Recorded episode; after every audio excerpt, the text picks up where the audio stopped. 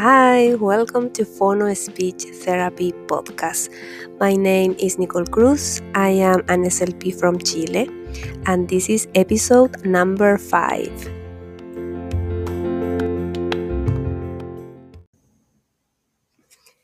Hoy día tengo el placer de estar con Ingrid Owens. Ella es bilingüe SLP en Estados Unidos y es la dueña del Instagram My Speech Blend.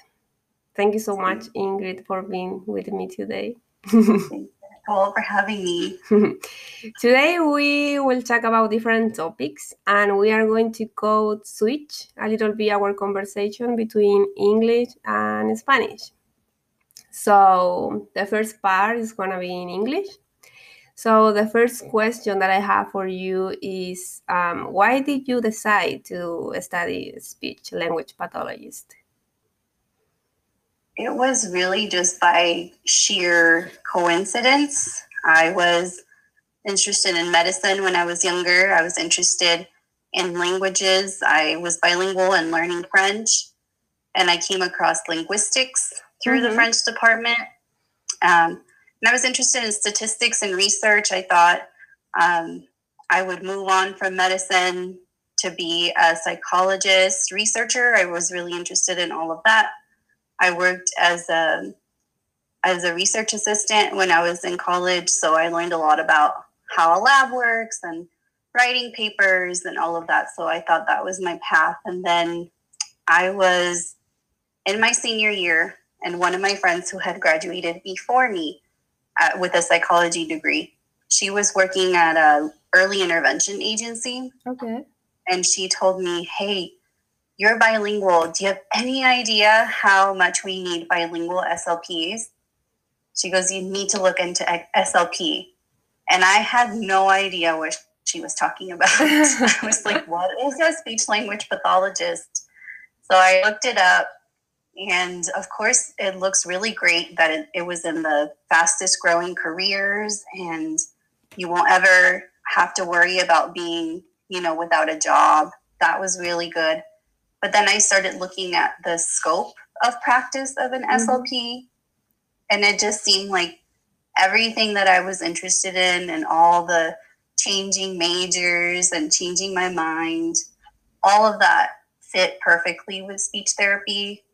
Like what I knew about the brain, what I knew about bilingualism, what I knew about linguistics, what I knew about the body, just having been pre med, knowing all of the cranial nerve stuff already. Um, and then about brain neuro was one of the hardest classes in grad school. But it just yeah. felt like everything that I had been working on without direction. Mm-hmm. I was like, this is it. This is my direction because I loved medicine. I loved biology. I loved chemistry. I loved the body. And then when it got to talking about practicing medicine, it seemed like the people aspect was not there. Yeah. The helping people. It was more about okay, we we go through it and then next person, like a puzzle that doctors have to solve and move on. And I that didn't feel right for me. So I changed to psychology and that didn't feel right for me to be a counselor. So I was going to research where I would be without any people around, really, so speech therapy, I was like, okay, I get to help people, I get to do some science, I get to do lots of talking, and that just random way to get into the field. Yeah, but that was it. Yeah, yeah, because you can also do the therapy in English and in Spanish. yeah, I could use my bilingualism help um, people like me who are Hispanic in this country I could use everything I know about the brain, everything I know about languages. So it was it was really good and even the classes I had helped me because I was technically a leveling student, but I had a lot of classes that matched up with grad school classes. So I was a leveling student, but advanced. Yeah. I wasn't starting from scratch. Good. Yeah, yeah. And this is my second question. How was your university life experience? It was hard or it was okay? It was hard. Um, I I've always loved school.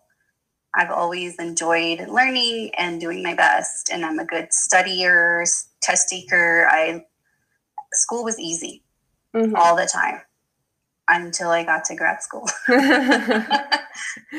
even then, it was probably my second year of grad school that I I was like, I've never gotten a C before, ever. Wow. You know, and school was hard. I've I had to study. I had to learn new ways to study. I had to balance, and that's what was hard about it. I had to balance practicum hours with work, with school, with commuting because my campus was um, split. So we had a campus in North Dallas and mm-hmm. a campus in mm-hmm. downtown Dallas. And the downtown Dallas campus was where most lectures were. And okay. if I would have known that before I moved, I would have lived over there. yeah. But I lived on the North Campus area. So that last semester, Nicole, I was driving an hour to oh, get to no. internship. Wow. And I worked my internship. It was a rehabilitation neuro center for mm-hmm. adults after TBI, after stroke. Um, and I did that from nine to one. And then I drove 30 minutes to downtown campus for lecture. And then I drove 30 minutes home, like 7 p.m., 8 p.m. after classes. And that was on an easy day because on a hard day, I still yeah. had to nanny or stay later for work. So I nannied and I worked at a research lab for cochlear implants. Wow. How many so, hours did you sleep? no hours. no hours. I tell everybody I put on so much debt during my grad school, mm. just money and weight. Like I have not lost my grad school, grad school weight that I put on. I still, after all these years, I still like all the weight I put on on grad school that I still here. So, because it was a lot, it was a lot of stress, and I think just me working added to it because everybody could go home after lectures, but I had to stay and work. Mm-hmm. You know, yeah. at the research lab. Yeah, and when you finish the graduate school, like immediately you decided like, okay, I want to be like bilingual SLP, or it was a process? No, I always knew. Um, I always knew I wanted to be a bilingual provider. My program didn't have that area of support for me, but I had really good advisors. Um, I actually took a class with a neurologist through my campus um, through another department. She was a bilingual um, neurologist and she did a lot of research on the bilingual brain. So my advisor recommended one of her lectures that she was kind of tailoring towards bilingual providers. There were all kind of bilingual providers in the class, um, not just SLPs, but just anybody who would work with bilingual brains. And they kind of helped me that way. And then I had opportunity to shadow bilingual SLPs uh, in the schools, mm-hmm. but uh, it wasn't um, something that was already there for me. It wasn't already a program set up, but I always knew, and that's um, how I always presented myself, even on applications for jobs as a bilingual provider. Yeah, and how is this the experience of being a bilingual SLP in the US? For me, it's been really positive. Like everybody sees my ability to speak, write, and read Spanish as mm-hmm. an absolute asset. It's been a positive experience through job application um, and through placement.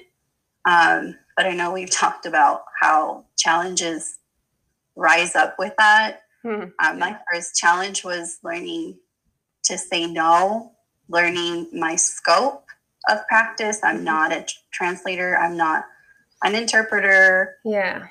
I'm not a support staff person. Um, I saw um, something on Instagram yesterday that really spoke to me. It said something like, um, practice at the top of your scope. So we're doing everybody around us a disservice if we are practicing below our licensure because there are people who can interpret, translate, you know, support a parent yeah. in the native language that's not English that they don't need a special certification like we do to do that. So practice at the top of your licensure. And that was hard for mm. me to learn. That was especially my first year when I just wanted to be liked and say yes and help everybody. But I had a really good supervisor who would step in. She would write a lot of emails to people saying, do not contact Ingrid. She's on her first year. She's working on her caseload and she's helping you with bilingual evals. Like, Mhm. Figure Yeah. something out else out for your Spanish needs. Like that's not what she's here for. So I had um, a model of how to say no in a polite way and why, and someone to back me up and let me know that I didn't have to do everything Spanish just because I spoke Spanish. yeah, it's a process. Yeah. Yeah. Yeah. It was hard, but I I love being bilingual. I love helping community. Um, even now, I still help with early intervention, even though I'm in the schools, because they only have one other bilingual SLP, uh, and she's actually working with them and another program in the state. So they get us part time, the, the bilingual providers, when they absolutely need bilingual evaluations for the birth to three population. Mhm. So I get all of those really cool opportunities because I'm bilingual.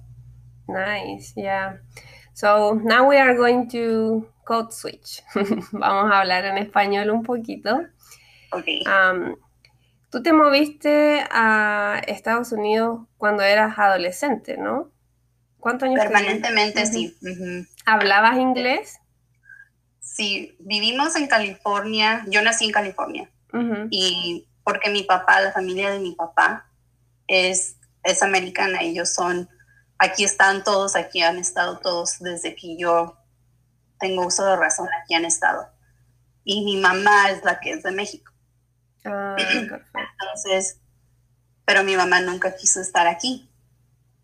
Hasta que yo tenía seis años, mi abuela tuvo un derrame cerebral. Y nos vinimos para acá a ayudar. Y siempre fue la idea regresar a México, fuera temporal, seis meses. Se volvieron en un año y dos años. Entonces pasé en California parte de mi segundo grado de escuela primaria, Ujú. tercero y cuarto. Y ahí fue donde aprendí inglés. Perfecto. ¿Y español Estaba también? Un poquito, pero no. No, no, el español era nomás de, de, mi, de mis raíces, de mi mamá, de, de estar en Chihuahua. Por ejemplo, de los, desde que nací a los seis años, puro español. Ajá. Y luego de los seis a los diez, inglés y español. Y como el plan siempre era regresar, mi mamá siempre nos hacía estudiar español en la casa. Porque en cualquier momento ella sabía que teníamos que regresar a Chihuahua y no quería que, que estuviéramos a- atrasados en, en el currículum o en nuestro español. Entonces ella y mi papá, después de que llegaba mi papá del trabajo, nos poníamos a leer historia de México. Y, y ahí en, en Chihuahua tienen los, lo- la educación pública, los, los libros son iguales para todos, cada año. Entonces nos mandaban de Chihuahua el libro que estaban estudiando en tercero. Entonces yo estudiaba eh, español o estudiaba ciencias sociales o cosas así, lo que estaban haciendo mis compañeros en Chihuahua. Me ponía mi mamá. Te ponían, no, bueno, en Chile nosotros decimos eh, ponerse al día. No sé si tienen esa expresión. Sí, nos poníamos al día con todo. Y, y sí, porque ella sabía que no quería que perdiera mis habilidades en español. Y en California en ese entonces, sí, mis dos maestros de tercero y cuarto hablaban un poquito español, pero yo lo calificaría, lo calificaría ahora como, como nomás ayuda informal. No había un programa bilingüe ni de lenguaje dual, no había nada así para apoyar mi, mi español. Entonces mis papás lo hicieron y luego ya nos regresamos a México. Entonces estuve en México desde el quinto año hasta el once, ya en high school, Sí. puro español, puro español. Y, y sí en la prepa en Chihuahua fui a un colegio privado y, y había mucho inglés. Ah, ok. por cómo estar tan cerca de la frontera en Chihuahua, toda la gente valora hablar inglés. hay mucho intercambio de información y de, y de viajar y todo eso. Entonces estuve allá, allá en la prepa es tres años, sería, sería el, año 10 y luego el 11 y, la mitad del 11. Nomás la mitad del 11 en Chihuahua, en la prepa y era en inglés. Y ahí fue donde entré al francés. Porque ah, yo ya hablaba inglés, ella hablaba español, entonces me fui al francés. Wow, ¿y habla francés? No sabía eso. Hablo, pero no, o sea, hablaba mucho más. En la universidad podía haber hablado así con alguien que fuera de Francia. Lo leo, lo escribo, pero no, y tienen que hablar muy, muy despacito para yo entender. Claro. sí. Pero el vocabulario y la gramática y así, sí. Por ejemplo, sigo a una fonaudióloga de Francia Ajá. y puso ayer un meme de ¿qué sería más seco? Eh, las manos de una fonaudióloga con todo el hand sanitizer o las liguitas que usa uno para tener las cartitas de articulación juntas. y lo entendí, o sea, lo puso en francés. Lo entendí. lo entiendo, ajá. Pero he perdido mi fluidez. Sí, Me gusta, pero no, no tengo con quién. Sí, pero por lo menos lo puedes leer y escribir, que eso también es, una habilidad. Sí, eso fue lo que, lo que hice en la prepa y luego seguí en high school. En, Estados Unidos también puedes tomar uh, foreign language. Y tomé en mi último año y medio en, la high school. Entonces a los 16 fue que nos vinimos a, a Estados Unidos permanentemente, ahora sí. Wow. Y, sí, regresé y yo sé que he platicado que eh, estaban en, la oficina del consejero, no sé si le digan así en Chile, el counselor. Sí, le decimos orientador. sí, el del orientador de la high school donde entré y a enseñarle mi currículum de mi escuela y todo, mi transcript y me decían mis papás, yo no sabía que hablabas inglés así. y yo, pues, ¿cómo creían que hablaba? ¿Cuántos años me han estado impulsando y pagando mi colegiatura privada? O sea, sí hablo inglés. Estaban sorprendidos. Mira. ¿Y cómo, cómo es la experiencia de, de criar niños bilingües? Muy difícil, muy difícil y todo lo que crees que va a ser cuando no tienes hijos, no es nada igual. ¿Tú ya cuando llegan te sorprende. ¿Tienes uno o dos niños? Tengo dos, niñas. Niñas. Dos niñas y, y, no, no, no, eso sí fallo. Fallo y, y, mis papás me ponen la muestra de cómo ellos nos hicieron bilingües y yo fallo así completamente. Ellas inglés total casi.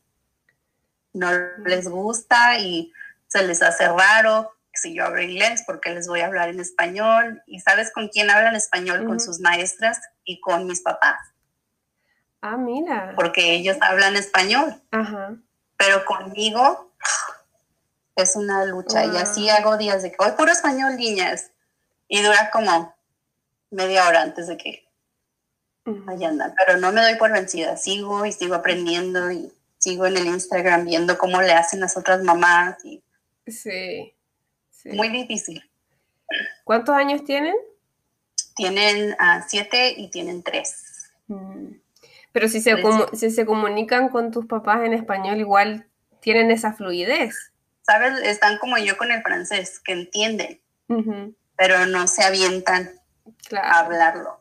Sí, es que al principio también da vergüenza. Porque el inglés domina y las dos hablan bastante bien para su edad en inglés, obvio, porque yo no, yo nunca, siempre les hablo y hablo y hablo. Entonces sí ha sido un enfoque este año para mí trabajar más en ellas, que sean más bilingües, aunque estemos en esta pandemia y haya tanta cosa en que preocuparse, pero sí este año hemos tratado de más, porque mi marido no habla español y esa es otra barrera claro. que hemos encontrado, que siempre por default nos vamos al inglés porque es más fácil. Claro, porque no habla español, sí. Wow, pero bueno, es un, es un proceso. sí, es lo que he aprendido, no, no, no vamos a desistir Y mi hija más grande ha estado en, en mi escuela, donde yo tengo mi caseload, ahí en salón de español. Ella desde el kinder ahí ha estado. Entonces, como me dice la maestra, ella habla más español de lo que crees, me dicen. Mira. ¿Y, ¿Y por qué decidiste crear el Instagram, My Speech Blend? No tenía ni Instagram, Nicole, después, no sé. Tenía mi Instagram personal desde el principio que hubo Instagram porque soy millennial y era lo que estaba de moda, pero no lo usaba y luego había dejado de usar mi Facebook también porque así con toda la pandemia y todo lo que ha estado pasando, dije, no, necesito, necesito un break. Pero empecé a ver este, mucha, mucha necesidad, pues, porque nuestra, no, que es Asha? Es como nuestro líder, no es nuestro líder, es nuestro grupo de licenciatura, o cómo sería. Sí, sí, así sería. Es, este, nuestra asociación que nos supone que nos debe representar, estaba completamente en silencio acerca de todas las injusticias, acerca del racismo, acerca de todo lo que ha estado impactando a nuestras comunidades. Y dije, basta, o sea, tengo que entrar a ver qué está pasando, por qué les estoy pagando año tras año tras año. No están haciendo nada por nosotros en el Congreso, no están haciendo nada por nosotros públicamente, nomás están ahí para qué? Para apoyar a, la mayoría que son, que hablan inglés y que son americanos. Entonces sentí, fue en agosto, cuando sentí, tengo que entrar a ver qué está pasando, porque estaba oyendo así por, otros lados que, que estaba poniendo muchas cosas en el Facebook y en el Instagram que estaban medio cuestionables, por ejemplo, no más con el principio que empezó la pandemia y era un, una recomendación de que fuéramos a llorar en el carro si nos sentíamos estresadas. Wow. Yo dije, ¿qué? ¿Quién, quién está manejando esa cuenta que cree que eso está bien? O sea, es, un, es una carrera que es casi, casi puras mujeres. Sí. Somos y, decirnos que nos aguantemos y hay que ir a llorar en el carro si tenemos un ambiente de trabajo laboral que no es que es tóxico o lo que sea, hay que ir a llorar al carro, esa es la solución de los que nos representan y deben de estar peleando por nuestros derechos. Claro. y entonces por eso entré y lo hice My Speech Blend para demostrar que somos diversos, y que hay lugar para todos y no hay por qué estar centrados nomás en el status quo. Exacto. Bien. Y, así lo hice y empecé muy, muy, muy general hasta que encontré a Bianca, que es latina speechy, y, y, sus palabras de aliento de que no te imaginas que estoy yo en la escuela. Ella era SLPA assistant y, y está en la escuela. Nunca, nunca ha tenido un a un speech therapist que sea bilingüe ayudándola. Wow. En Texas. ¿En serio? En la escuela no hay nada, nada acerca de los hispanos, de SLP bilingüe en español. Dice, tienes que entrar y me enseñó la frase, tienes que take up space. Porque el espacio, no nomás en Asha, pero en Instagram, dice, no hay no hay como tú y yo tantas. Sí, es verdad. Yo no sabía, ella me tuvo que impulsar. y la encontré porque ella estaba haciendo unas camisetas que tenían, no sé si tengan lotería en Chile, el juego como bingo mexicano. Ah, sí, sí, sí, sí, lo tenemos. Tenía una camiseta con una carta de lotería de una terapeuta y ya vestido con, con los scrubs de medicina y la bolsa y decía la terapeuta. Y yo, ah, qué suave, la lotería. y entré porque pues creciendo en México y, la, y vi su profile y todo y, y estaba explicando cómo todas las ventas iba a ayudar a estudiantes latinas o latinos porque aplicar a la escuela es muy caro. Sí. Y de ahí empezamos a platicar y todo. Y, y ella fue la que me impulsó a seguir y a, hablar más acerca del ser bilingüe, ser latina, ser mexicana, ser multicultural, porque ahora, pues sí soy americana y crecí en México y estoy casado casada con un americano y tengo hijas que están mitad mexicana, mitad americana. Entonces todo esto, hablar más de todo eso y hablar más de qué, está haciendo Asha. Sí, sí, y hablarlo sin miedo. Creo que eso es fundamental, sí. Wow. Ingrid. Largas historias. Sí, sí. De verdad que estoy muy, muy agradecida de, de haberte conocido por Instagram, por haberme hecho parte del grupo de fonoaudiólogos bilingües em, y por tu tiempo hoy día. Creo que tu historia es súper poderosa, como powerful. Sí. Así que para todos quienes nos escuchan, te pueden seguir en el Instagram MySpeechLand.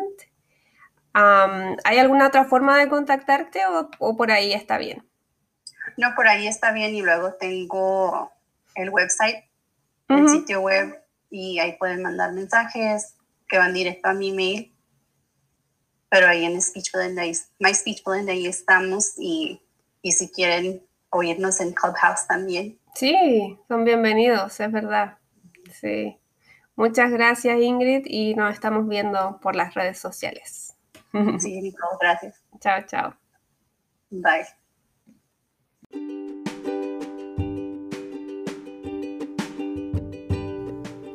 Muchas, muchas gracias a todos quienes nos acompañaron, a Ingrid y a mí en este episodio número 5.